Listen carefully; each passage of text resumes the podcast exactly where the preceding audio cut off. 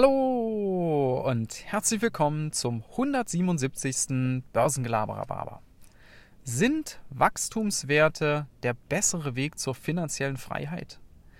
Ja, mit dieser Frage wollen wir uns heute mal beschäftigen.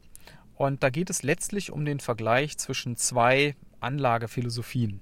Das eine ist die Philosophie und die Strategie äh, rund um Dividenden, also die sogenannte Dividendenstrategie. Und das andere ist die Wachstums-, die Growth-Strategie. Also wenn ihr so wollt, geht es wieder um die alte Frage Value oder Growth. Und es ist ja so, viele, die sich auf den Weg machen, ein Vermögen aufzubauen und vielleicht auch diesen Begriff der finanziellen Freiheit für sich irgendwann mal zu realisieren, die fangen ja meistens mit Dividenden an. Was heißt fangen an? Viele bleiben ja auch dabei und sagen, das ist unser Ansatz, das zu erreichen. Das bedeutet, man investiert in gewisse Blue Chips, in große Unternehmen, die regelmäßig Dividenden ausschütten, die diese Dividenden in der Regel auch erhöhen. Und diese Dividenden werden dann idealerweise reinvestiert. Man hat dann auch noch einen gewissen Profit über den Zinseszinseffekt und so kann man sich über die Zeit was aufbauen.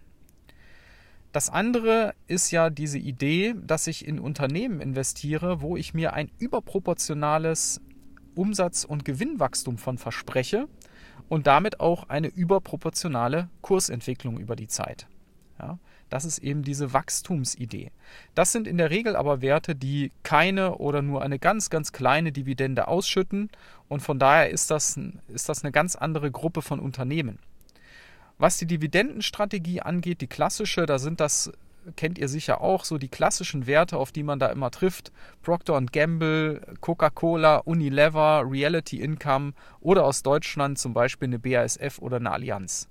Alles Unternehmen, die wirklich hohe Dividenden ausschütten, 3% und mehr, manchmal 4, 5 oder 6%, je nachdem, wo man einsteigt und in der Regel eben auch erhöhen.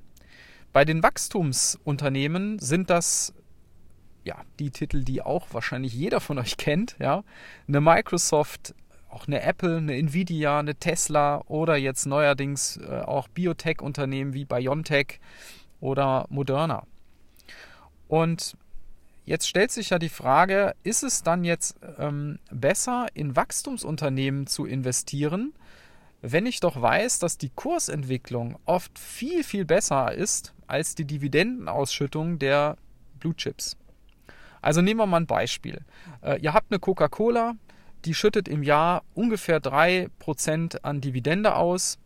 Das ist schon recht hübsch, aber der Kurs entwickelt sich halt relativ träge. Ja, da hat man, wenn die Coca-Cola-Aktie im Jahr mal, mal 5% macht oder 6 oder 7, das ist schon gut ja, über, über die lange Frist. Und auf der anderen Seite habt ihr Unternehmen wie zum Beispiel eine Microsoft oder auch eine Nvidia, die schütten eine Mini-Dividende aus, weniger als 1%, aber dafür haben die über die Jahre eine zweistellige Kursentwicklung, also 10% im Jahr und mehr. Dann ist es doch eigentlich sinnvoller, in solche Werte zu investieren, weil ich doch dann viel schneller an ein Vermögen komme, als wenn ich jetzt äh, jahrelang meine Dividenden zusammenspare. Und tatsächlich hat äh, diese Frage auch mal der Kolja Barkhorn, kennt ihr bestimmt auch, Aktien mit Kopf, ne, hat der auch mal bekommen und der hat gesagt, ja, er hält von der Dividendenstrategie aus diesem Grund gar nichts. Er investiert in Wachstumsunternehmen und wenn er irgendwann äh, da richtig fette Gewinne mitgemacht hat, kann er immer noch sagen, ich schichte einen Teil in Dividendenwerte um. Und da stellt sich jetzt die Frage, ist das dann wirklich besser oder wie, wie, wie muss man das einschätzen? Es ist natürlich so, ähm, dieser Chance mit den Kursentwicklungen stehen natürlich auch höhere Risiken entgegen. Zum Beispiel, dass diese Werte oft eine viel größere Volatilität haben, auch nach unten. Ja, das haben wir kürzlich bei der Korrektur gesehen. Da haben gewisse Tech-Aktien an einem Tag zweistellig verloren. Zum Teil 20, 30 Prozent an einem Tag. Und das muss man natürlich auch verkraften können. Und da sind natürlich die Blue Chips stabiler. Ja, ja, ähm, aus meiner Sicht, äh, und damit kommen wir mal zum Fazit für heute. Aus meiner Sicht ist es so, am Ende macht es eine Mischung. Warum nicht das Beste aus beiden Welten nehmen?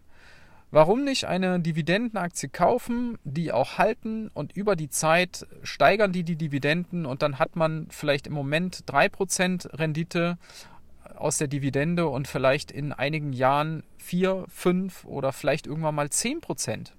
Ja? Und auf der anderen Seite vielleicht ein paar Unternehmen auch mit reinzupacken, die möglicherweise eine Kursrakete geben, ja, so wie eine Tesla. Also ich glaube, dass man da gar nicht dieses Entweder-Oder immer aufmachen muss, sondern dass es ein sowohl als auch eher ist. Ja. Und dann kann man ja immer noch überlegen, wie viel man das aufteilt, wie viel Prozent man in Dividendenwerte und wie viel Prozent seines Depots sind Wachstumswerte. Das hängt ja auch ein bisschen vom eigenen Risikoempfinden ab, wie viel man da gewillt ist, an Risiko einzugehen, wie man Kursschwankungen aushalten kann und wie wichtig einem so ein regelmäßiger Cashflow ist. Ja, in diesem Sinne wünsche ich euch einen schönen Resttag und bis dann.